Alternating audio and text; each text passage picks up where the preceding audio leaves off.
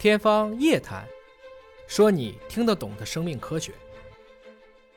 一个人有三十七万亿个细胞，但你知道我们造不出来任何一个细胞，至少当下的科技是造不出来的。所以在这一刻，我们就不会真正理解细胞。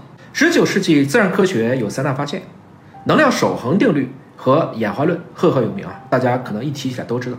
但另外一个，您可能离开高中生物就忘了，它的答案是细胞学说。细胞学说的核心有这样一句话，叫“细胞只能来自于细胞”。刚听起来，你是不是觉得像废话？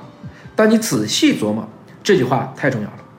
也就是说，细胞不能无中生有，所以人类只能来自于受精卵，而癌细胞也只能来自于正常细胞的突变，多细胞生物只能来自于单细胞。至于单细胞怎么来的，这个就是生命起源问题了。对目前的科学家，也还是一个未解之谜。那在这里我就多说一嘴啊。为什么我一直说在生命科学领域，我一直对中国比较有信心呢？也是因为这句话。既然当下的人类，中国、美国，咱们都造不出细胞，大家就还在一个起跑线上。